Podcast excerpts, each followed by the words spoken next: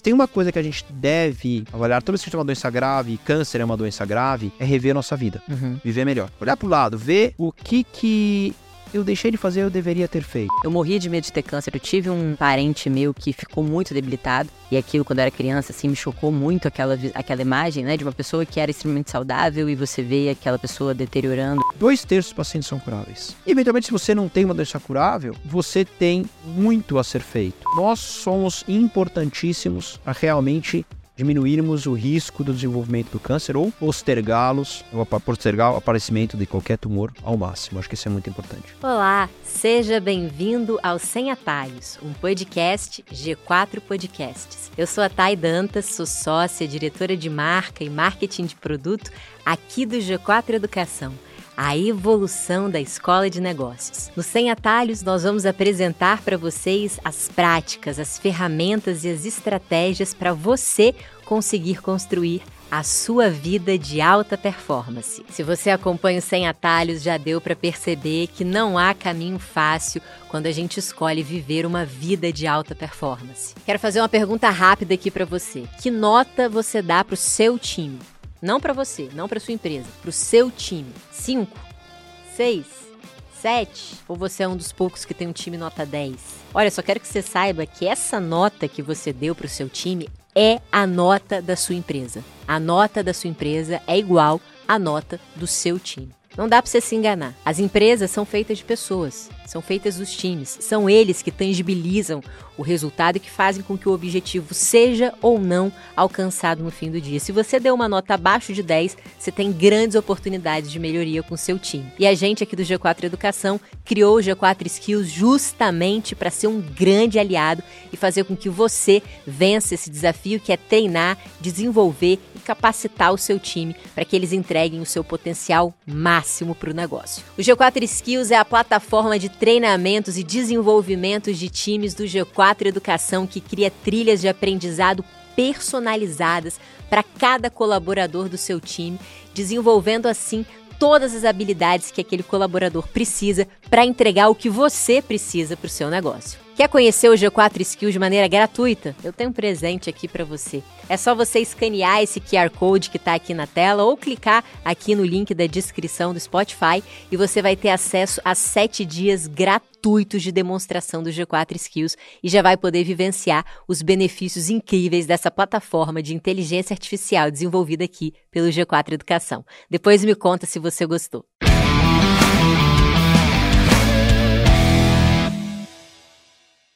No episódio de hoje, vamos falar sobre como podemos prevenir e, eventualmente, lidar com o câncer, com um oncologista clínico do Hospital Albert Einstein, Dr. Andrei Soares. Muito bem-vindo ao nosso G4 Podcasts. Prazer receber você aqui. Eu agradeço, Thay. Obrigado pelo convite. Vai ser um prazer aí falar contigo nos próximos momentos. É, e a gente tentar desmistificar esse assunto que é um problema aí para todo mundo, né? É o mais temido, né? Acho que todo mundo morre de medo de ter câncer. Eu até estava conversando isso recentemente com um, um, colega de trabalho seu, doutor Silvio, né, que as pessoas costumam morrer mais de doenças cardiovasculares do que de câncer. No entanto, a gente tem muito mais medo de câncer do que das doenças cardiovasculares. Eu acredito que é, é pela como a gente enxerga que as pessoas ficam durante o tratamento, né? Que as pessoas têm bastante. É, é, a, como que eu posso dizer? Tem, as pessoas ficam fisicamente debilitadas, né? É, você tem a perda de cabelo, a pessoa emagrece, o rosto, então acho que isso, isso gera bastante choque. A gente estava conversando aqui logo no começo e você trouxe alguns pontos que eu acho que são muito legais da gente dividir aqui, e eu queria começar te perguntando se o câncer é é, é possível prevenir o câncer de alguma forma? Existem coisas na nossa rotina que a gente pode fazer para diminuir a nossa chance de enfrentar essa doença? Então vamos lá, é muito legal esse nosso bate-papo para a gente desmistificar, né? Uma doença que tem um estigma muito grande, né? Como Sim. você falou, eu estava ouvindo recentemente, né, o podcast com, com o Silvio, muito legal, parabéns aí, foi muito legal. É, e realmente o câncer, apesar de ser a segunda causa de morte na população em geral, é, ele, ele traz realmente um medo muito grande, pelo que você falou, né? O medo até do sofrimento, eventualmente, tudo isso é bastante importante para as pessoas de maneira geral. Eu sempre divido mais ou menos assim, eu falo com os pacientes no consultório, né? Com os familiares. e essas causas elas, elas são superponíveis, mas é, eu sempre divido mais ou menos em três pontos fundamentais no, no risco de você desenvolver câncer, né? Então, o risco que é relacionado à tua história familiar genética, aquela bagagem que você recebe de pai e mãe, né, que é o risco hereditário. De maneira geral, torno de 10% dos tumores tem alguma relação de você carregar alguma alteração no gene que você recebeu do seu pai ou da sua mãe e que aquela alteração é, realmente faz com que você tenha um risco aumentado de ter câncer. Só 10%? De maneira geral, 10%. Se a gente pega a população toda, a gente coloca essas que nós chamamos de síndrome hereditárias, 10% da população em geral tem essa síndrome hereditária relacionada. Talvez uma das mais famosas, todo mundo fala, até né, por quem teve e tal, é, é, a tal do BRCA, que acomete as, principalmente as mulheres, câncer de mama. Angelina Jolie foi um grande exemplo, né? Sim. Mas é, é, eu acho que essa é só uma das síndromes que a gente tem. Além disso, o câncer de mama é só um dos cânceres que aumentam o risco nessa mesma síndrome do BRCA. Então, isso é um ponto importante. É, em torno de 60% da, das vezes é, é, o acaso. É totalmente o acaso. Por que, que é o acaso? Imagina, nós temos mais ou menos 23 mil é, genes no nosso DNA. Ah, em torno de 2 mil, vamos dizer, que são responsáveis por manter ali o funcionamento da célula. Quer dizer, cresce, se multiplica, assim por diante. A gente tem uma série de mecanismos de defesa, né? Se você tiver lá uma radiação, é, os fatores modificáveis, nós vamos falar aqui um pouquinho, é, é, que atacam o seu DNA, por exemplo, você tem sistemas que tem que corrigir isso, né? É, e você depois ainda tem um sistema imunológico por trás de tudo isso. Bom, passou aquela célula tá anômala, tá meio é, é, totalmente alterada, o sistema imunológico vai lá e ataca aquela célula. Bom, você tem que falhar todos esses sistemas, tem uma mutação pontual e acontece. Veja, a gente fica se multiplicando, as células se multiplicam sem parar.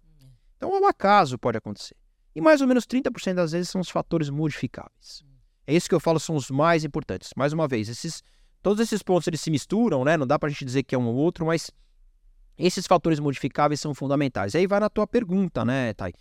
O que, que a gente pode fazer? Bom, estilo de vida, né? Por exemplo, um dos mais importantes, a gente não pode deixar de falar, né? É o tabagismo. Então, uhum. para quem fuma, infelizmente, é, é, é muito ruim para diversos tumores, né? Não só, por exemplo, o câncer de pulmão, como vários outros tumores são muito importantes em relação ao tabagismo. Bebida alcoólica. Então, a gente sabe que beber também é ruim. Não existe dose segura de bebida alcoólica. Esse é um ponto importante. Olha só. Não existe dose segura. Agora, o que, que claro, eu falo no consultório meus pacientes, esses dois pontos principalmente, né? Do tabagismo e do etilismo, vamos dizer assim. O tabagismo não é praticável em nenhuma dose. Então, não há um cigarrinho por mês, não. Não, aí é o cigarro, é o charuto, é, é, é, qualquer hábito. Talvez a gente vá entrar em algum outro ponto sobre, por exemplo, os VAPs, né? Mas nada disso aí é seguro, tá? Não tem dose realmente segura. A bebida alcoólica, se você fizer um uso realmente com uma parcimônia muito grande, em algum evento onde você quer comemorar alguma coisa tal, eu vou te falar, eu sou um oncologista, mas é, eu não falo meu paciente que não pode tomar um vinho, por exemplo, no, nos 18 anos da, da, da, filha ou do filho dele, ou de alguma data comemorativa da família, seja uhum. for uma conquista pessoal, não importa, né? Aquele. Agora, você não pode fazer isso toda hora e nem quando faz em quantidades grandes. Sim. Sempre fundamental. Alimentação saudável adequada. Produtos industrializados são horríveis. As gorduras saturadas são péssimas. Gordura saturada inclui carne, por exemplo. Então, esse, a carne entra como a carne vermelha, uhum. tá? Embutidos, né, de maneira geral, e carne vermelha também não é saudável. O ideal, inclusive, é que a gente coma em torno de 150 gramas só de carne vermelha diariamente, é, é, é por semana, semanalmente. Veja, isso é muito difícil para o brasileiro, inclusive, conseguir é. fazer. Tá? Eu tenho que me policiar para conseguir manter um, um, um, uma quantidade dessa de carne vermelha. Mas a gente tem que trocar peixe, frango. Proteína, né? Vem do ovo, por exemplo. O ovo é o grande vilão, né? Tem horas. Que ele é bom, tem hora que ele é mal, né? O... Eu sempre falo, a, a, a medicina é uma ciência de verdades transitórias. Né? A gente aos poucos vai tendo conhecimento, infelizmente a gente vê. E outra coisa de alimentação é que muitas vezes essa é, ela vem junto de vários outros pontos, que é alimentação, né? Colocando mais aqui. Então, dieta. Ah, meu paciente, qual a melhor dieta? Eu falo que é a dieta do Mediterrâneo. Se a gente for colocar meio num, né, empacotar alguma coisa, grosseiramente dieta mediterrânea. Então, preferência para peixe, para frango, legumes, verduras, frutas, nuts, né, castanhas de maneira geral, é, azeite vai muito bem, e evitar o que a gente falou aqui, carne vermelha, gorduras, assim por diante, a fritura, excesso de carboidrato, é que não possa comer. É. Açúcar. Tem muita gente que fala que o açúcar é um grande vilão do câncer, que o câncer se alimenta de açúcar. Como é que funciona essa relação? Você tocou num ponto que é fundamental a gente falar aqui, né? Eu, eu vou até olhar lá, a gente precisa falar sobre o açúcar, né? Porque existem as, as infelizmente as dietas cetogênicas e algumas pessoas que se aproveitam desse tema, que ele tem uma verdade biológica, mas ele não tem uma verdade em termos de, de, de, de desfecho, né? Que é o seguinte: toda célula do nosso corpo se alimenta de açúcar. A fonte de energia que a gente tira em qualquer célula do corpo, qualquer célula, saudável ou não saudável, do câncer ou não, vem do açúcar. Então, claro, se você, na teoria, se você não come, não usa o açúcar, né, você está protegida, essa célula vai morrer. Bom, isso vai morrer todas, né? Todas morrem. então não é só o câncer, começa uhum. por aí. E o que, que o nosso corpo faz, já que a gente precisa do açúcar? Ele transforma a gordura e fibra muscular em açúcar. Tem um processo no fígado que ele destrói a fibra muscular, destrói a gordura e vira açúcar. Por isso a gente emagrece quando faz jejum. Uhum. Porque eu estou destruindo. Porque o corpo, para continuar vivendo, precisa de açúcar. Então, esse negócio de ah, é açúcar, açúcar, para 100% do açúcar, não é. O excesso do açúcar é ruim. Uhum. Né? Essas bebidas açucaradas que a gente tem nos últimos tempos, aí a gente discute muito isso. Isto é ruim. Não deve tomar esses chazinhos é, é, é, em caixinha, esses sucos em caixas super industrializados muito açúcar, isso é péssimo. O refrigerante é muito ruim. Uhum. É, eu tomei muito refrigerante na minha vida. Sim. Hoje, virtualmente, eu deixo para exceções as exceções. Então, assim, dê preferência, por exemplo, à água, dê preferência a sucos de fruta. A frutose tal, a frutose da fruta não é ruim. A frutose que vem da, da fruta é boa. Se você quer algo que tenha menos poder calórico, vá nas frutas vermelhas, por exemplo. É morango, tal, tal. Vai num suco batido com água, tal, sem açúcar e frutas vermelhas. Isso é muito bom. Então, alimentação é fundamental. Atividade física é fundamental. E o que, que é, o, que, que é o, o, o, correto da atividade física, vamos dizer assim? A atividade física ela tem que ser em torno de 150 minutos a 300 minutos por semana. Esse é o, é o número. Uhum. Recentemente saiu um dado muito interessante, até no Congresso de Cardiologia, mostrando que, claro, o sedentário tem um risco enorme de doença cardiovascular, é muito ruim. O super atleta, os triatletas, que é meio moda hoje em dia, né? Então, o triatleta, o Ironman e tal, ele também é ruim porque ele passa por um estresse no, no, no, nosso corpo que ele também agride as artérias, ele também leva a uma inflamação, ele também tem um risco aumentado de mortalidade cardiovascular. Né? E também não protege com câncer. Porque o estado inflamatório é um grande ponto de risco de desenvolvimento de câncer. Olha então, essas comidas processadas e tudo isso, elas levam um estado inflamatório, elas alteram a, a, o que a gente chama de microbioma, isto é, as bactérias que convivem no nosso intestino, e cada vez mais a gente sabe que muitas das causas do câncer têm relação com o que habita dentro da gente, uhum. as bactérias, olha que interessante. Ah, não sei se a gente vai chegar, vai ter tempo de falar sobre tratamento. Hoje se discute até fazer, entre aspas, transplante de fezes, Sim. Né, de, um, de, um, de um paciente para o outro. Então, assim, a gente sabe do microbioma da sua importância, isso altera o microbioma. Tá? Uh, e a atividade física então, ela tem que ser nesse, nesse, nesse intervalo de 150 a 300 minutos por semana. Tá? E isso junto, numa maior parte das vezes, leva um indivíduo de peso adequado. Uhum. Claro que tem outros fatores de risco para as pessoas terem um sobrepeso ou até obesidade. Né? Não é que todo mundo que come bem faz exercício está ótimo. Tudo... Não é, tem gente que faz tudo direitinho e também tem. E combater a obesidade, partindo desses dois princípios, pilares, é fundamental. A obesidade leva a um estado inflamatório aumentado. Existem 14 tipos de tumores que vêm aumentando a sua incidência nos últimos anos, porque são tumores relacionados à obesidade. A gente vê nos Estados Unidos, por exemplo, é um problema de saúde pública. Sim. No Brasil ainda nem tanto. O que, que, são? Quais são esses tumores que são mais relacionados? Os mais importantes para a gente citar aqui são tumores, por exemplo, de vias biliares, tumores de pâncreas, tumores de rim, é, é, tumores hematológicos tipo mieloma, é, tumores coloretais, é, tumores de esôfago. Esses são os tumores principalmente relacionados com obesidade, por exemplo. Então a gente vê que esses tumores, de maneira geral, como um todo, a gente, claro, tem um aumento da incidência dos tumores, mas a gente consegue ver em alguns deles com uma incidência, um aumento muito mais importante. E que não é só relacionado à longevidade da população, uhum. e sim relacionado a, a, a estes hábitos de, vidas inade de vida inadequados e acontecendo na população cada vez mais jovem. Então a relação está aí. Por que, que hoje eu estou vendo jovens com tumores que eu não via antes? Câncer de mama entra nesses 14 tumores, tá? Até porque a, a, a, a gente fala sempre mulher, né? A gente tem que lembrar que existe câncer de mama em homem, né? Mas é a raridade da raridade. A gente, claro, associa muito em relação à mulher ter o câncer de mama. Isso está muito relacionado à parte hormonal, uhum. das, né? principalmente, né? 80% dos tumores de mama tem uma relação com o receptor tanto de estrógeno quanto de progesterona, são hormônios primordiais é, é, é, é do corpo feminino. E quando a gente, quando a gente avalia a, a, a pessoa, a mulher mais obesa, o que acontece? A gordura, o colesterol Existe uma enzima que tem o que a gente chama de gordura periférica, e claro, não é só aquela que está no bracinho e tal, mas é aquela que está entre as vísceras na barriga, que é perigosa. Ela transforma o colesterol numa forma de estrógeno. Então a mulher fica sendo estimulada em relação. Aí fica com o estrogênio mais alto, que estimula também. Isso é ruim tanto para o risco de câncer de desenvolvimento de câncer de mama, quanto para as mulheres que tiveram câncer de mama, principalmente as que têm receptor hormonal positivo, que a gente comentou agora, risco de recidiva da doença. Então veja, esses hábitos de vida saudáveis são fundamentais nos fatores modificáveis. E a gente associa algumas coisas que a gente não lembra aqui, por exemplo, vacinação. Como essa vacinação? HPV ah. e hepatite B. Uhum. Né?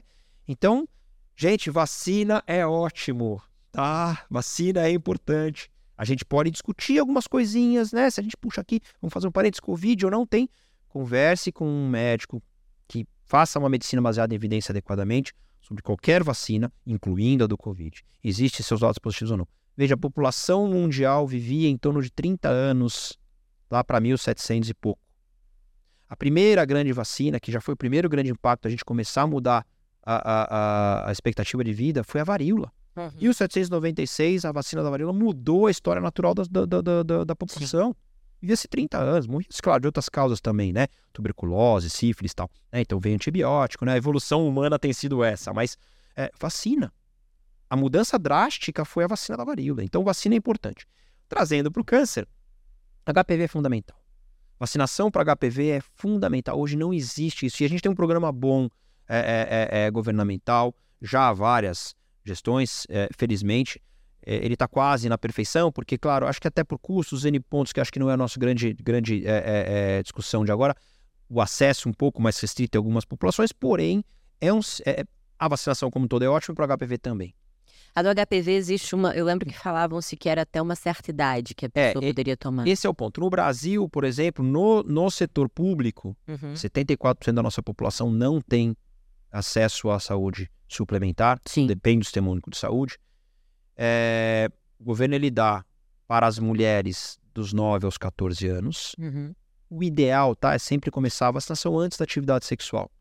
Existem discussões depois quando ou não, pelo risco de já ter tido a infecção do HPV, mas isso é até uma discussão de que você até vacinar quem até já teve infecção manifestada do HPV para melhorar o sistema imunológico para tentar debelar o vírus, tá?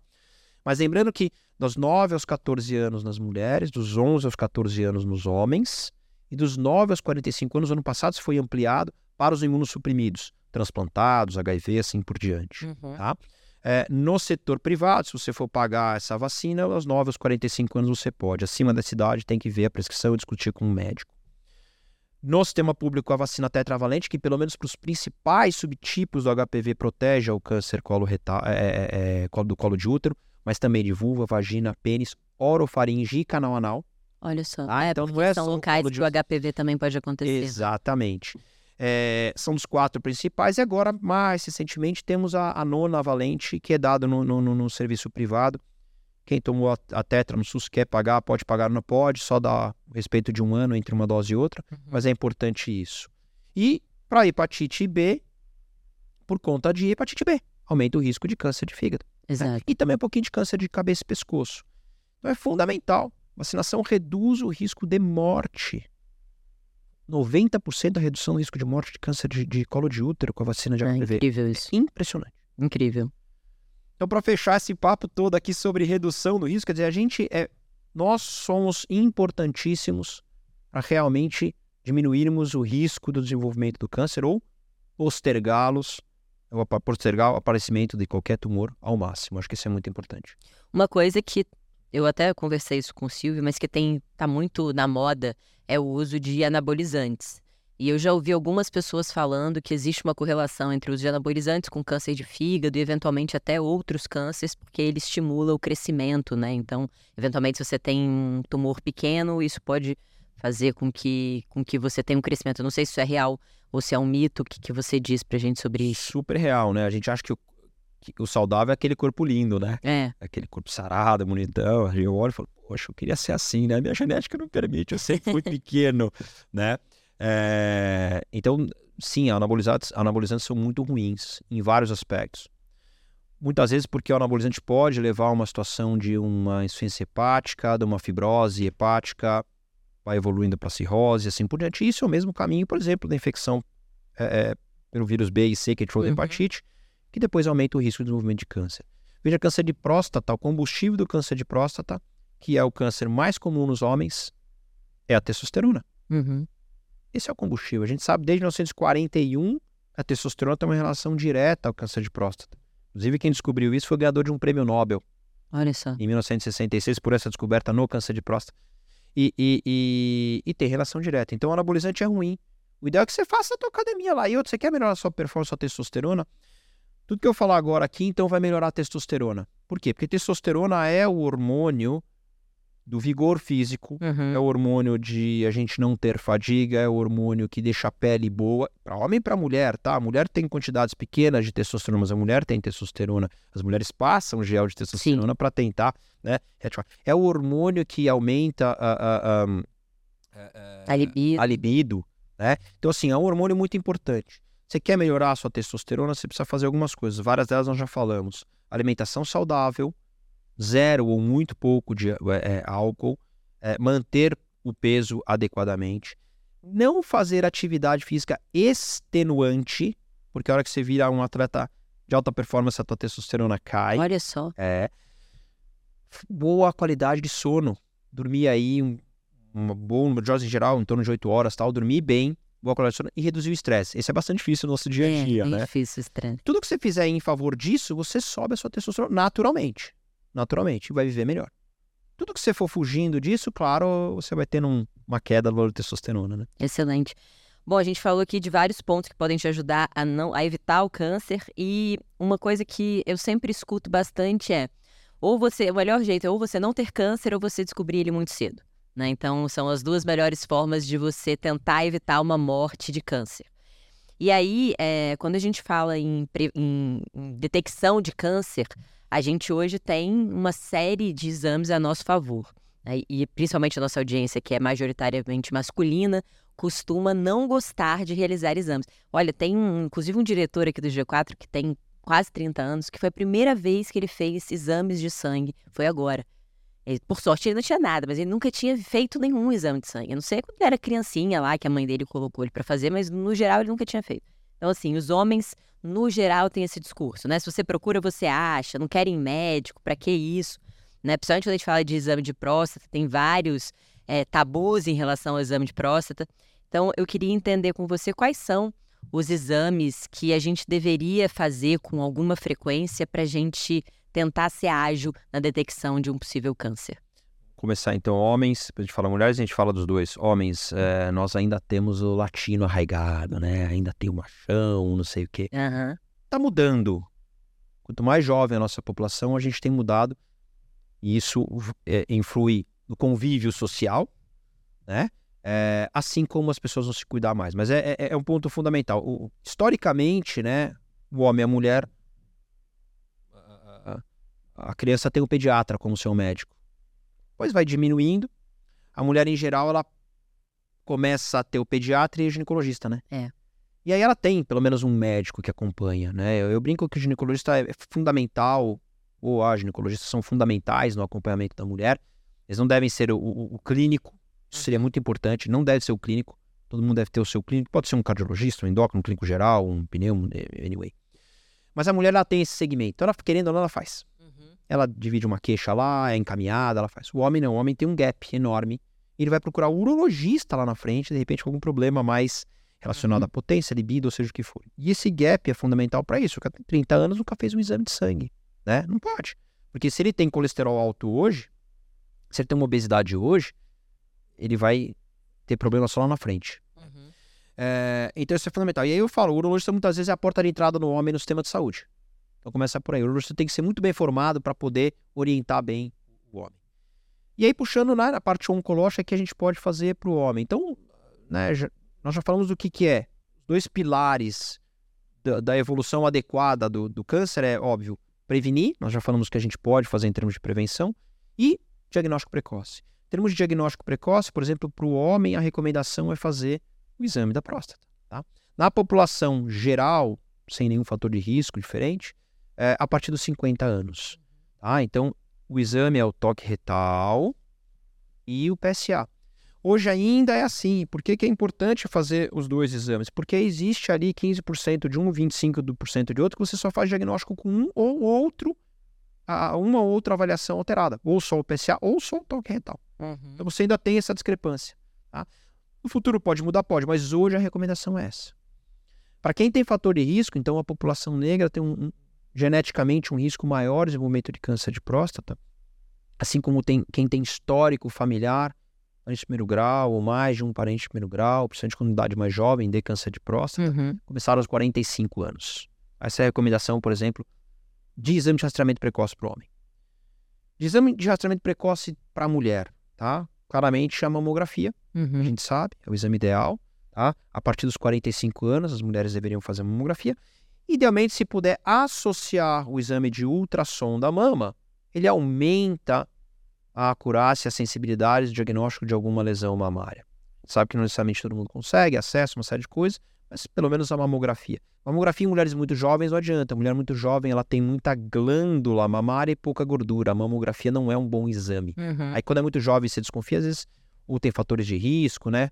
Que a gente vai falar né, dessas mulheres começarem antes, elas, elas também é, começam com ultrassom, tá? E é fundamental. Tem a mamografia com tomossíntese também. Melhora a sensibilidade, né? Então é a tecnologia utilizada, né? Tá então se você faz uma tomossíntese, ela, ela tem uma visualização melhor da mama para isso. O que você não faz, na verdade, é ressonância de mama na população geral, sem um fator risco aumentado ou uma indicação específica. É um exame mais caro, é um exame é, que demanda mais tempo, quer dizer, não faz diferença com o rastreamento populacional. Ela tem a sua indicação específica. O exame ginecológico pélvico. Né? Então as mulheres precisam vê, a gente falou aqui, né, o risco do câncer de colo de útero. Veja, é a terceira causa de câncer em mulheres no Brasil é câncer de colo de útero, tá? Fundamental.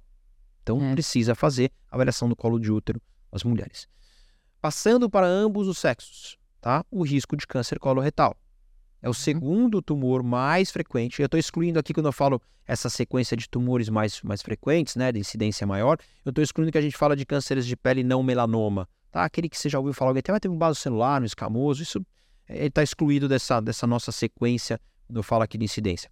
O colo retal, por exemplo, é o segundo tumor mais comum no, no, no homem, é o segundo tumor mais comum na mulher. Super comum o câncer colo retal. E a gente está recomendando hoje a, a, colonoscopia até mais jovem que antes. Por quê? Por tudo que a gente já falou agora é, há pouco, do risco sim. da população mais jovem desenvolver. Então, a partir dos 45 anos, todo mundo deveria fazer a sua primeira colonoscopia. A repetição vai depender dos achados. Uhum. Na história familiar, se tem risco. Normalmente o câncer de colo, de, de colo retal ele começa como um pólipo, né? Começa como um pólipo. Existem diversos tipos de pólipo, mas em geral um deles, que são lesões pré-malignas, começam. O tempo de desenvolvimento do tumor de cólon é em torno de 10 anos. Então, muitas vezes advoga, ah, então você faz uma colonoscopia aos 45, está totalmente normal, não tem nenhum pólipo, você pode repetir aos 55 anos. A literatura deixa em aberto entre 5 e 10. Por que ela fala entre 5 e 10? Porque a gente sabe que o tempo de desenvolvimento são 10 anos, uhum. então, supostamente você está seguro até você realmente desenvolver um tumor. Porém, um quarto dos pacientes que fazem colonoscopia perdem alguma lesão, porque o preparo não está adequado, porque às vezes você tem uma curvinha ali no intestino você não conseguiu ver, não é um exame 100% né, uhum. perfeito. Então, uhum você tem isso em torno de 25%. E se esse paciente tiver já uma lesão, talvez 10 anos seja muito. Então, eu sempre falo que pelo menos a primeira repetição, 5 anos. Tá? É, é melhor a gente repetir um exame do que a gente deixar passar uma situação. Tem médicos que recomendam.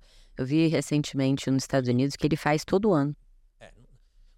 É, assim, formalmente não existe recomendação. Quem é o paciente que aí, eu falo que os intervalos eles variam, né? Então, entre 5 e 10 é naquele indivíduo que tem um risco Baixo. mediano de desenvolver câncer coloretal, que não tem história familiar importante, não tem uma síndrome hereditária conhecida, é, e aí ele faz entre 5 e 10 e não tem nenhuma lesão. Quando você vai repetir em menos de 5 anos, seja, às vezes você precisa fazer em 6 meses, em um ano, dois anos, três anos, isso vai depender do número de pólipos encontrados, uhum. Do tipo, falei para você que tem algumas são lesões pré-malignas, umas de maior risco, outras de menor, e do tamanho. Soma-se todas essas, essas variáveis, né? Número, tamanho e o tipo, você tem que repetir às vezes mais precocemente ou não. Uhum. Tá? Então, você faz a primeira, a partir da primeira você sabe quando você vai ter que fazer as outras. E o outro exame de rastreamento fundamental, pouco falado, de um tumor que não é o tumor mais comum no Brasil, veja, é, é, no homem é a terceira causa de câncer, na mulher a quarta causa de câncer, mas é o mais mortal no Brasil, que é o câncer de pulmão. que a, a gente fala que é a tomografia de baixa dose de tórax. Por quê? Isso era uma população específica, a partir dos 55 anos até os 74 anos, para quem tem uma carga tabágica específica. Uhum. Não é para todo mundo. Uhum. Mas para aquele tabagista importante, a partir dos 55 anos, ele precisa fazer a tomografia de baixa dose. A partir de quantos anos? De 55 anos. 55. Dois grandes estudos mostraram uma redução do risco de morte por câncer de pulmão para quem faz essa avaliação. Então é fundamental o diagnóstico precoce do câncer de pulmão. Veja, ele é o terceiro no homem e o quarto em mulher, mas é o mais mortal é. É, é, em termos de, de risco. Né? E ele é um câncer que, quando ele está indo como um nódulo, um micronódulo, ele tem muita chance de cura também, não é? Muito, mais de 90%. É... E muitas vezes passa batida, porque o cara que vai ter câncer de pulmão, veja, não é uma condição sine qua non, tá? Não é que você fuma, você vai ter câncer de pulmão, você não fuma, você não vai ter. Pelo contrário, no Brasil tem uma incidência de não fumante com câncer de pulmão, por quê? Porque, felizmente, difícil eu falar. Eu, eu, eu, eu não gosto de muito tudo que a gente invade a liberdade das pessoas, tá? Mas a sua liberdade, ela termina na hora que você impacta na, no outro. É. É, e, por exemplo, o tabagismo, né, proibir fumar em ambientes fechados, foi fundamental para isso. Né? Porque o, o, o, o, tabagista, o fumante passivo, aumenta muito seu risco de câncer. Total. E o cara não gosta de fumar. Uhum. Né? Então, eu lembro, a gente saía no passado, chegava em casa, tinha que tirar a roupa fora de casa. Nossa, era. um cheiro horrível. Ir pra festa, quando você é adolescente, a boate, é, né, que chamava antigamente. Exatamente. Nossa, era insuportável. Você chegava em casa fedendo. Tinha que ir. Então, assim, é, é, isso foi fundamental para, inclusive, o Brasil. Felizmente, nós temos umas coisas boas, que é o índice de, de tabagismo baixo comparado, por exemplo, a Europa. A França é. fuma muito. Nossa, é. E nosso câncer de pulmão, por isso, não é uma causa principal. Então, a gente tem esse, esses pacientes que têm câncer de pulmão sem serem tabagistas, tá? É, é, porém, há uma relação direta. 20% dos tabagistas desenvolvem câncer de pulmão. Isso é o um número. Uau. É altíssimo. Né? Um a cada cinco dos que fumam vão desenvolver câncer. E aí é o que você falou. Muitas vezes você faz diagnóstico precoce e você cura. Por quê? Porque a pessoa que fuma, ela tosse, ela, é, os sinais que poderiam te levar a fazer o diagnóstico, para ela é normal, ela tossiu uhum. a vida inteira. Uhum. Continua tossindo. E aí começou um tumor a aparecer. Ele também está provocando a tosse, mas para ele é meio normal. Quando vai fazer o diagnóstico, a coisa já é avançada e é um tumor muito, muito letal. Uhum. Esse ponto que você falou do, do pulmão, né? Até contar um caso aqui interessante, que é uma dúvida que eu acho que muitas pessoas sentem. É, eu vejo não sei se você está por dentro, nos Estados Unidos tem um movimento grande de fazer ressonância magnética do corpo todo com uma certa frequência e tal. E uma coisa que as pessoas é, começaram a levar em consideração são os achados radiológicos, né? Então, e, e, que isso causa muita ansiedade nas pessoas, porque eventualmente você vai ter que acompanhar aquilo com uma certa frequência. Existe uma grande chance de ser benigno, mas existe alguma chance de não ser. E aquilo gera bastante ansiedade nas pessoas. Eu passei por isso, então aqui dando o meu relato na verdade, bem jovem, eu fui fazer um exame de pulmão, uma tomo de pulmão, porque eu tinha.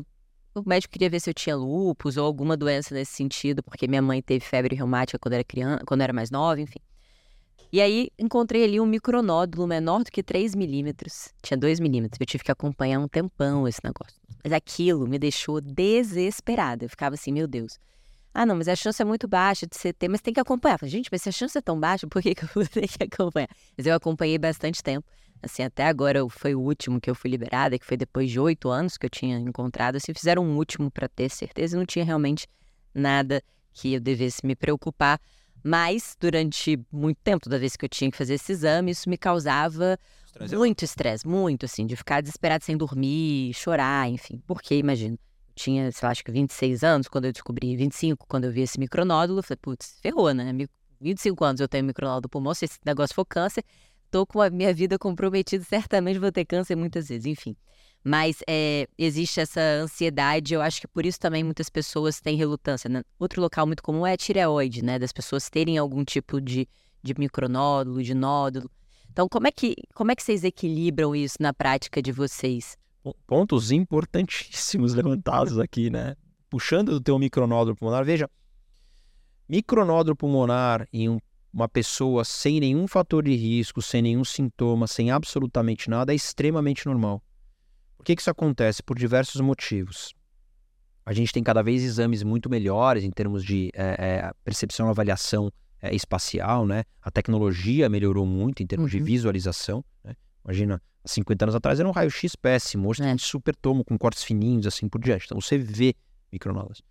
É... em grandes cidades, então é fundamental. Quem mora em São Paulo e não fuma, e não tem ninguém que fuma em casa e tá num ambiente de trabalho que a gente não fuma em parte interna, não acompanha ninguém, tem o equivalente a três cigarros por dia por conta da poluição. Uau! Então, assim, se você não fuma, e acredito que você não fuma, tá, você já tá fumando três cigarros por dia só de morar em São Paulo, eu e assim por diante, né? Quem tá aí acompanhando a gente. Então, esse é um ponto. Além disso, pequenas infecções crônicas que você vai fazendo, você pode fazer nódulos seculares, muitas vezes calcificados, tal, são sequelas, pequenas infecções, uhum. é, ou a exposição aí à combustão que a gente tem, né? Então é super normal encontrar micronódulos pulmonares. E muitas vezes a gente nem deve seguir, porque a exposição à radiação da tomografia pode ser mais pode desenvolver uhum. tumor lá na frente por conta de radiação que você faz. Esse é um ponto importante. E aí, sobre rastreamento, a gente vai pegar a tireoide, que é muito importante. E, e falando sobre a ressonância de corpo inteiro, quais são os problemas e quais são os pontos positivos de rastreamento? A gente já falou, o ideal do rastreamento é você fazer um diagnóstico precoce, ótimo. Você vai pegar um tumor, vai diagnosticar precocemente, você vai tratar e, e a pessoa tem maior chance de ficar curada. Porém, quando você faz esses exames, você leva realmente a um estresse muito grande, aos, achados desses exames que podem deixar as pessoas realmente muito incomodadas. Então, você tem um impacto negativo em qualidade de vida. E as pessoas, ah, imagina. Gente, qualidade de vida é tudo. As pessoas. É a doença psiquiátrica vai ser a doença já é a doença atual e é a doença do futuro. Total. Não é só câncer, não é cardiovascular, a doença psiquiátrica vai ser. Uhum. Do jeito que a gente vive, cada vez mais distanciamento pessoal, vivendo num mundo paralelo, internet, em não sei o quê, e a doença psiquiátrica vai ser fundamental. E você não deixa de viver em um estresse contínuo se você faz um exame.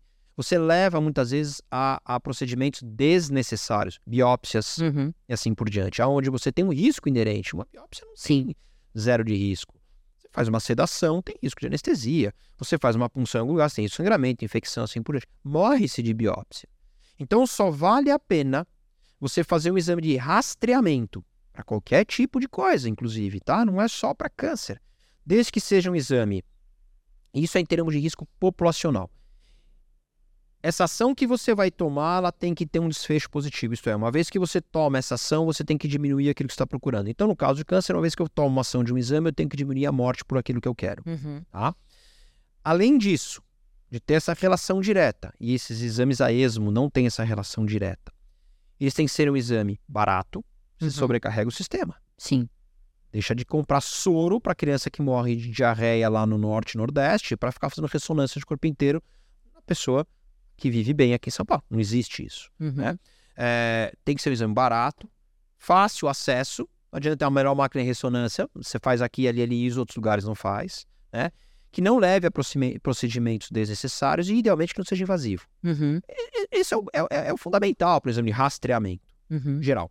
Não é a crítica, por exemplo, ah, quero fazer PET, ressonância do corpo inteiro, isso, aquilo, aquilo outro. E não pode ser nocivo, né? E se o cara deve ficar fazendo tomografia, é o que a gente estava falando Exato. aqui, estado radiação.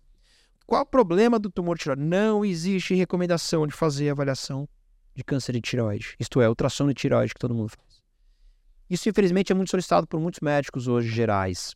Uma boa parte é solicitado por médico das mulheres, né? Os ginecologistas acabam pedindo muito. Às vezes, clínicos que acompanham os pacientes envolvem um check-up, um ultrassom de tireoide e vão encontrar diversos nódulos. Uhum. Esses nódulos, muitas vezes, as pessoas não seguem as recomendações de, de, de, de gatilho para biópsia, biopsiam e, às vezes, muitas vezes não tem nada, uma vez ou outra encontra um pequeno tumor. Uhum. O que, que isso reflete? Hoje a incidência do câncer de tireoide é altíssima, aumentou é, muito. Muito. O que, que aconteceu com a mortalidade? Mudou absolutamente nada. Absolutamente nada. Porque essas pessoas tinham tumor de tireoide, câncer de tireoide, e iam viver com ele e morrer com ele, não dele. Hoje se tem uma discussão na Sociedade Internacional de Patologia para reclassificar o que é chamado de câncer de tireoide. Porque se biopsia, se faz diagnóstico, tira a tireoide de todo mundo e não mudou nada. E é, um, e é um exemplo que eu falo de quem usa mais o exame aqui, é que claramente o quinto tumor de maior incidência nas mulheres no Brasil é tireoide. Uhum. Não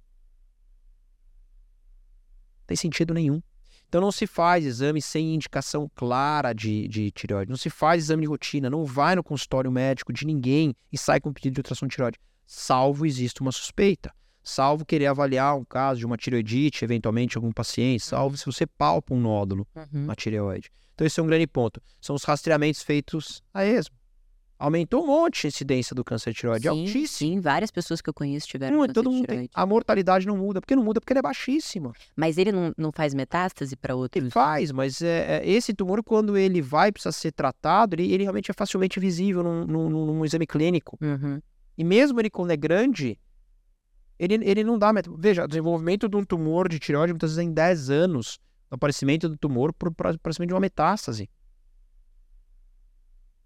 E tem que ser uma coisa muito grande que passou. Uhum. Então não tem que se fazer exame de tireoide. Isso deveria ser proscrito em todos os consultórios médicos, salvo se você tiver uma indicação por uma suspeita, por um exame físico alterado, um exame de, de sangue que te, te leva a crer que eu posso uma tireoidite, eu quero ver como é que tá a tireoide do meu paciente e tal.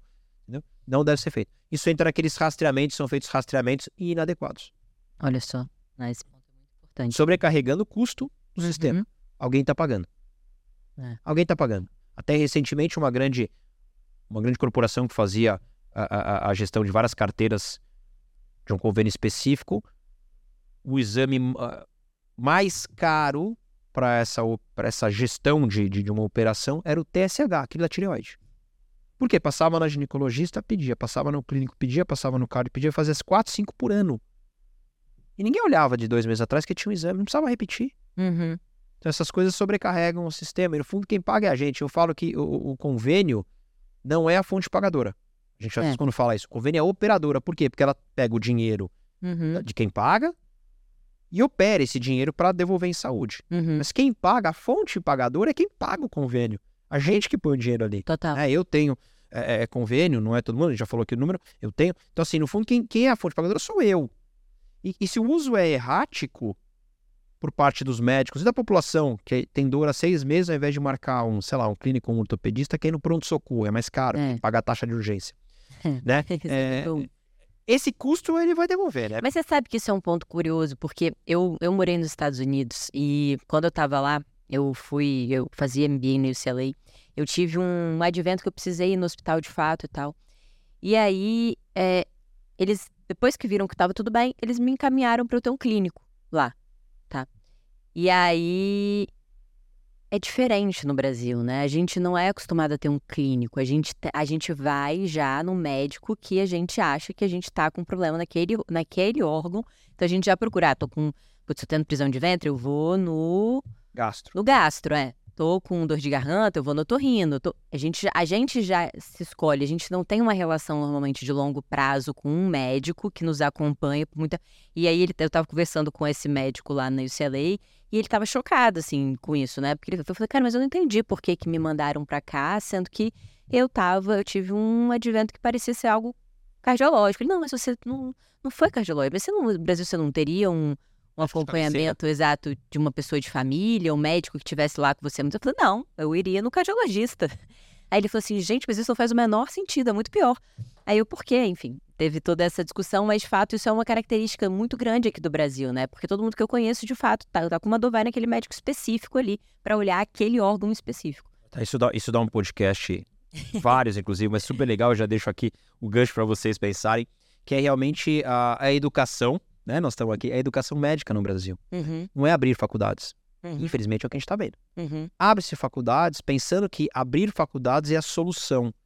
E nós não formamos melhor, nós não conscientizamos a população adequadamente e nós não damos condições aos médicos bem informados voltarem às suas raízes. Uhum. Não adianta abrir faculdade no Brasil inteiro e esse médico vai sair, vai vir para São Paulo. Eu vou ter uma relação médico um dos melhores países do mundo em São Paulo e uma péssima no Acre. Uhum. É, isso é fato. Então, acho que isso abre é, exatamente nisso. Você vai para a Inglaterra, você não passa no especialista se você não for encaminhado pelo seu médico. É isso. Ele resolve 80% das, das- dos pontos. Mais barato, Uhum. é, é, é, te trata, não sobrecarrega o sistema. Uhum. E no Brasil não tem isso. E não tem porque também o sistema é todo meio esquizofrênico, né? Tem a parte do SUS, tem a saúde suplementar, tem o privado. Então a gente precisaria rediscutir toda a saúde sem ser política Uhum. e sim sendo é, é, em prol da sociedade como um todo. Porque é, saúde é fundamental, ninguém Total. vive sem a saúde, né? E, e- e o câncer, voltando, e o câncer está dentro desse meio. Por quê? Porque o câncer, dentre diversas doenças, não é a mais cara, tá? É, é, mas entre diversas, é uma das mais caras. É. uma das que leva a maior estigma, que a gente já falou, Então seria fundamental essa readequação que passa tanto por uma boa formação médica, por um sistema de saúde adequado, sem politização, onde é, é, o prestador, o fornecedor, o pagador sentassem juntos para dividir a equação ali do, do, bom sistema de saúde e a conscientização da população, para que mantenha hábitos de, de, de, de vida saudáveis, para que utilize o sistema de saúde de uma maneira inteligente, para que busque, sei lá, com o seu médico generalista quando tiver poucos sintomas, né? Não também deixa, né? Isso é um ponto importante, uhum. né? A gente às vezes vai empurrando, vai empurrando a sintomatologia quando chega é complicado. Excelente. Último ponto para a gente falar aqui de exames marcadores tumorais em sangue. O que, que você acha? Funciona? Faz sentido? População geral, tá? Não aquela população específica que tem um fator de risco é, específico. O único marcador tumoral, que é o marcador tumoral que deve ser feito, por exemplo, é o PSA. Tá? Uhum. Desses gerais que a gente fala, tá? É, as pessoas pedem, eu vou falar os nomes aqui, porque a maioria já, já viu no seu exame lá, o CEA, que é o CEA, CA 19.9, CA 15.3, CA 72.4, são os mais pedidos, alfa, feta, proteína e tal. Esses marcadores, quando solicitados, caem naquilo que a gente falou do rastreamento pessimamente feito. Ah, esse tudo bem, vai. Ele não é tão invasivo, ele não é barato, porque a hora que você começa a pedir isso é, é, sem critério, ele acaba ficando caro, você pede várias vezes, vários médicos que você passa pedem. Ele é extremamente inespecífico, ele leva a uma ansiedade do paciente, aí é um problema. O paciente tem um marcador alterado porque ele tem uma outra condição, ou porque é intrínseco dele. O que, que é normal? Parênteses, o que, que é normal? Isso é um problema que a gente fala normal em tudo, né? Quando a gente fala é normal, não é normal, as pessoas vão falar, por que você me chama de anormal? Tem que tomar cuidado. Eu, eu, quando eu olho cientificamente, eu não acho que é errado pegar uma população, pegar um, uma coisa ou outra e falar que é anormal. O que, que é normal? Normal é que dentro de uma curva de Gauss tá no percentil 50, né? Os desvios padrões, em geral, 2,5% para cá, 2,5% para lá, são os anormais nesta curva de Gauss. Um exame de sangue, o hemograma da mulher, ele vai lá de 12 a 16 e do homem de 13,5 a 17. Por que essa diferença? Porque no homem a maior parte está se uhum. encaixando nesse. Uhum. Mas você tem um indivíduo que tem aquilo dele, para ele é o normal, uhum. mas ele é um anormal no exame, né? Que é mais alto ou mais baixo. E aí você pega o marcador tumoral e você fica virando do avesso. Aí você vai fazer tomografia da radiação para ele. Você vai fazer PET, você vai fazer outros exames, você vai fazer colonoscopia, endoscopia, desnecessariamente. Uhum. Põe procedimento e tal. Então, o marcador tumoral não faz parte de rastreamento. Mais uma vez, geral. Uhum. Coisa é quando você vai lá, tem um sintoma, você quer buscar. Maneira geral, tô bem, tô ótimo, tô saudável, tô voltando aqui só para minha consulta regular, doutor, pressão tá boa, mas o que eu vou fazer de exame? O marcador tumoral tá fora disso. Isso é fundamental. Ele não deve fazer marcador tumoral. Boa, excelente. E aí, agora vamos para a segunda, para a terceira parte aqui, né? Falamos de prevenção, falamos dos exames para rastreamento precoce. E o último ponto, que é quando você de fato é, é, tá doente, né? E aí, até um ponto interessante, tá? Eu me lembro que, assim, tá aqui contando um outro caso pessoal, eu morria de medo de ter câncer. Eu tive um, um, um parente meu que ficou muito debilitado. E aquilo, quando eu era criança, assim, me chocou muito aquela, aquela imagem, né? De uma pessoa que era extremamente saudável e você vê aquela pessoa deteriorando, assim, então, fisicamente. É, e, e, eu morria de medo. Então, teve uma, uma vez, assim, logo que eu vim para cá, era bem jovem ainda em São Paulo, Aí eu falei, liguei pro, pro Ciro e falei, olha, eu queria marcar uma consulta com um oncologista. Mas você teve algum encaminhamento? Não. Eu queria saber se eu tenho câncer. Aí, não, então não é assim que funciona. Você vai ter que, alguém vai ter que te encaminhar. Então, mas se eu quiser descobrir se eu tenho. Não, se você tá com um problema tal, aí você vai. Enfim. Então, esse também é um ponto, né? De diagnosticar o câncer, como é que, como é que faz isso? A gente falou aqui dos exames de rastreamento, então normalmente são por sintomas que você tem previamente e que levam o médico a suspeitar disso, certo? Exatamente. Então, é, essa é a consulta mais difícil do consultório. O paciente chega lá achando que tem câncer ou com um marcador alterado e você tem que falar que ele não tem nada, né? O paciente não quer, mas eu tô, eu tô aqui, eu tenho alguma coisa. Então, primeiro, de maneira geral, não era um oncologista que esse paciente vai, né? É, porque muitas vezes o paciente que tem sintoma, que até poderia procurar um oncologista, sei lá, tô sangrando muito nas festas, tô tossindo com sangue. Bom, você pode pensar que pode ser um câncer de intestino, um câncer de pulmão. Não, ele não vai. Aí ele vai no gastro, ele vai no, no... Mas o paciente que não tem nada, aí ele vai no onco porque ele tem medo de ter. Assim, o ideal é que a gente tenha o nosso médico de referência. É o que a gente falou aqui, nosso médico generalista. Ele até pode ter uma especialidade, tá? Mas ele tem que fazer a clínica médica geral. Vai ser ele que vai fazer toda a parte de avaliação metabólica, endócrina, risco é, é de desenvolvimento de câncer, assim por diante. Então, se você vai, os exames de rastreamento são normais, Você não tem sintoma? Tá ótimo. Se você tem um sintoma, claro, além do rastreamento, você vai buscar precisamente aquele diagnóstico.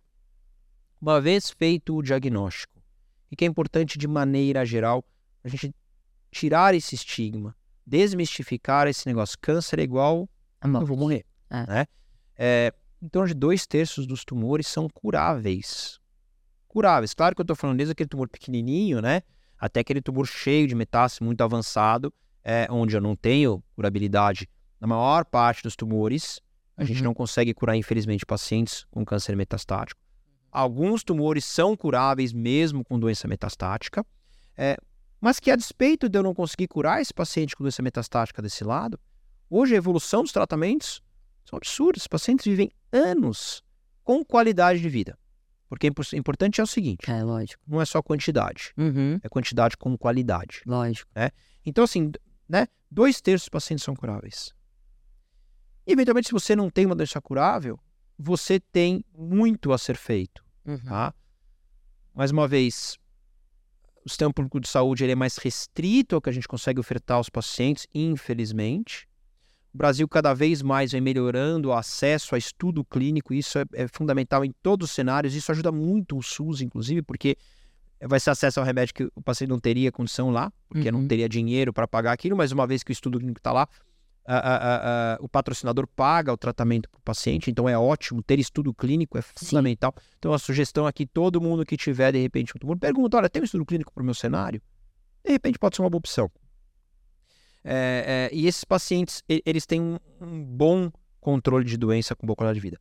E outro ponto fundamental, em qualquer cenário da doença, a doença é precoce, até a doença mais avançada que a gente está falando incurável, chegar numa boa condição física é fundamental. Fala, puxa, tive uma vida saudável e desenvolvi câncer. Lembra? Claro que o paciente fala, uhum, mais sim. ou menos dois terços acaba desenvolvendo a, a, a, despeito Ao de fazer acaso, tudo né? certo. Mas você chegar bem, todos os seus exames bons, com uma condição física boa, é, fazendo atividade física tal, nesta condição de doença, te favorece muito. Os pacientes têm mais condições de fazer tratamentos mais eficazes, às vezes um pouquinho mais fortes, porque eles têm condições clínicas de receber um diagnóstico desde o diagnóstico mais inicial, uhum. Até no paciente com doença mais avançada, porque ele pode receber às vezes um tratamento um pouquinho mais forte, que seria uhum. melhor para ele, ou até porque, independente, no mesmo tratamento, Diversos estudos mostram que quando você chega melhor, o mesmo tratamento, você vive mais. Olha só. Além de que atividade física durante o tratamento. É isso que eu ia perguntar, pode? Normalmente as pessoas pensam, não, tá com câncer, vai ficar deitado. Deve, deve, fundamental. Vários estudos, não só um, mostrando que em uma gama de tumores, câncer de mama é um dos que mais tem estudos nesse cenário, mostrando que, inclusive, quem faz atividade física durante o tratamento vive mais. Olha só. Mais, ganho de sobrevida. Mesmo que você não cure, você vive mais. Segundo, você vive melhor. Porque muitas vezes o câncer e ou, porque pode ser de um, de outro, dos dois juntos, é, é, é, do tratamento da fadiga, por exemplo, o melhor remédio para fadiga, com estudos randomizados, estudos de qualidade, mostram que o melhor é atividade física. Uhum. Então, o paciente entra no meu consultório, ele já recebe uma orientação que ele tem que fazer uma alimentação adequada e saudável, ele tem que fazer atividade física ou continuar fazendo se ele tiver. Então, assim, isso, isso é fundamental. Inclusive para depressão, né? Que normalmente você fazer exercício físico ajuda bastante nesse, nessa situação, é bastante comum também. Trabalhar, eu até estimulo, eu falo, olha, uma coisa. Tem uma coisa. É, não tão ruim, eu nunca falo que tem nada legal no câncer, né? Eu queria que meu consultório não tivesse nenhum paciente. Ou que todo mundo chegasse lá, ou desse um, uma, um pílula azul ou vermelha e todo mundo saísse curado. Mas é, se tem uma coisa que a gente deve avaliar, toda vez que a gente tem uma doença grave, câncer é uma doença grave, é rever a nossa vida. Uhum. Viver melhor. Olhar para o lado, ver o que que eu deixei de fazer eu deveria ter feito. Talvez não o que eu fiz. Né? Aquela coisa, a gente não deve se arrepender porque a gente fez. Claro, se for um vício, alguma coisa assim que talvez possa ser facilitado na situação, a gente vai aprender com o erro e vai tirar. Mas é o momento de você olhar e falar, puxa, o que, que eu deixei de fazer que eu gostaria de ter feito? Uhum. Estar mais com a família, com os amigos, viajar mais, namorar mais. Não sei. Revisitar isso, dar mais tempo para você. Isso é fundamental. Mas também não precisa deixar de trabalhar. Tá? Uhum. Porque trabalhar é gostoso. Sim. O cérebro continua ativo, você não fica pensando o dia inteiro na sua doença. Uhum. Você convive com as pessoas. Então, é, é, é esse, essa readequação do seu estilo de vida é fundamental para você viver bem. Isso faz parte da qualidade de vida, né? É, é a, a Organização Mundial de Saúde diz, né, que ter saúde não é só não ter uma doença, é se sentir bem, é viver bem, né? Então isso faz parte do conceito estar saudável. Você pode estar ótimo, ter um corpo ótimo, é, é, faz atividade física, faz um monte de coisa, não tem dor, não tem nenhuma doença grave, mas não se sente bem, qualquer que seja o motivo. Você não Sim. está saudável. Sim.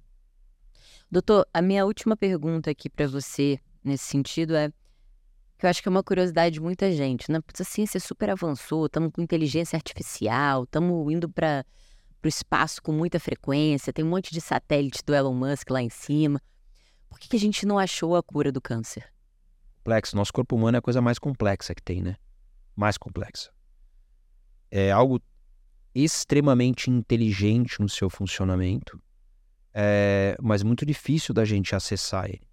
Se falar para mim assim, ah, no futuro talvez a gente vai aumentar a chance de curar tumores, vai. Se você quiser que eu faça aqui, eu tenho um, uma bola de cristal, vou falar para você assim, o que, que vai acontecer no futuro, pelo contrário, a gente vai ter provavelmente um teste que vai vir ou respiratório, ou uma amostra de sangue, uma gotinha, alguma coisa, que a gente vai olhar o nosso DNA e vai descobrir uma lesão no DNA causada por qualquer um dos fatores que a gente falou aqui, desde o acaso até alguma coisa, e vai já corrigir aquela antes do desenvolvimento e aparecimento do tumor. Isso vai acontecer? Possivelmente vai. Mas hoje ainda a gente não tem isso, como você falou, né, nas outras tecnologias, nas outras áreas, porque talvez o corpo humano é a coisa mais complexa que a gente tenha, talvez junto com a física quântica, alguma coisa que a gente tem aí, em termos de compreensão e entendimento. Né? É um maquinário, como a gente disse aqui, né? Em torno de 23 mil genes conversando, as pessoas não são iguais. Historicamente, a gente herda desses nossos genes, 7% dos nossos, dos nossos genes são herdados de vírus, inseridos no nosso DNA. Na evolução da espécie, por infecções que foram ficando, e você vai passando.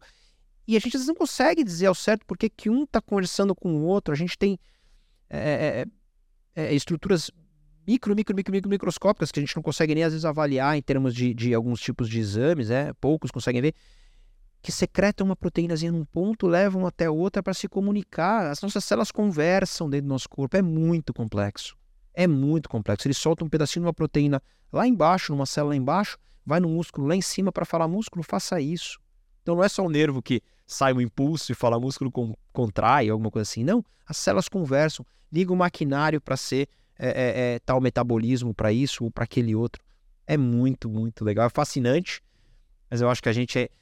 O, o bom é, esse entendimento vai ser em progressão geométrica, uhum. cada vez mais rápido. Eu me formei há 20 anos e eu, na faculdade, eu estudava em biblioteca central, pegava a revista, fazia xerox, a gente que vai ouvir, eu falo, o que, que é isso? É. E levava para casa. Hoje eu pego o meu celular, pego o artigo que foi publicado agora de manhã e leio esse artigo. Uhum. Então essa informação, a velocidade de informação, essa duplicação de, de, de, de informação cada vez mais rápida vai levar isso mais rápido. Mas ainda vai demorar, demorarão algumas décadas ainda para isso.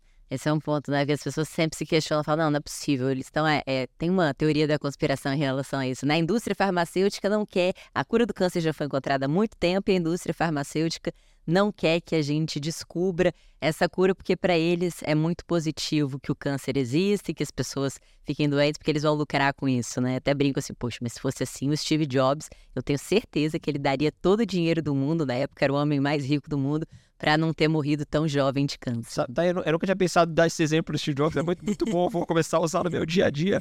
O que você falou é super, o Steve Jobs daria tudo Exato. para estar vivo. Tá vivo, né? Tá, Agora, tem outro lado, eu, eu até coloco, e acho que uma boa parte da audiência aqui tem empresários. Você imagina você é um grande investidor de um laboratório e esse laboratório descobriu a cura, mas ficou quieto. Ele, ele deixou lá porque ele vendia um remédio para doença crônica. Aí o laboratório competidor, onde você não é acionista, descobre a cura e lança.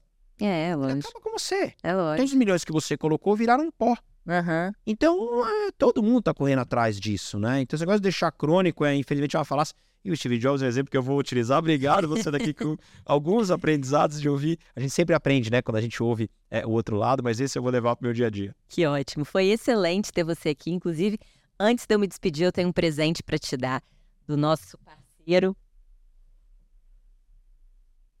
Amazing You, a nossa grande parceira aqui. Ela é uma marca de chás, então tem chás incríveis aqui. Não sei se você gosta, mas se você não gosta, Posso abrir? por favor, Ah, quero ver. É uma Quando oportunidade. eu ganho presente dos meus pacientes, eu sempre falo antes, qualquer coisa eu quero abrir para ver. a Ah, gente fica por muito favor. feliz. Então tem um livro também para você, Responsabilidade Extrema, do Yoko. Willing, que acho que, bom, você é um exemplo, né? Todos os médicos são de responsabilidade extrema. A gente às vezes fala aqui, né? Putz, a gente está estressado porque um reporte ou não gerou os leads necessários, não bateu a meta de vendas, o que é importantíssimo, mas sem dúvida vocês lidam com o que há de mais importante do mundo, que é a nossa vida, né? Então, sem dúvida vocês são um grande exemplo de responsabilidade extrema. E aqui os chás para que você desfrute de bons momentos. Obrigado pelo espaço, tá? E todo o time da G4 Educação, na verdade, fui muito contente de participar aqui. Acho que foi um super bate-papo. Espero não ter entediado muito. Não, foi audiência. muito bom, foi excelente. Acho que é um tema que todo mundo quer entender melhor, todo mundo quer saber como evitar e, eventualmente, como sair. Você trouxe boas notícias, dois terços dos tumores são curáveis, isso é bastante animador e eu espero que fique aqui para todos vocês a dica de quanto é importante a gente cuidar da nossa saúde, da gente evitar o câncer ou de diagnosticá-lo precocemente e da gente buscar o tratamento quanto antes para que a gente mantenha a nossa vida viva e fazendo história aqui no nosso planeta. Muito obrigada, doutor. Foi um ótimo papo, de verdade. Obrigada mesmo. Espero vocês na próxima semana. Um abraço e até já.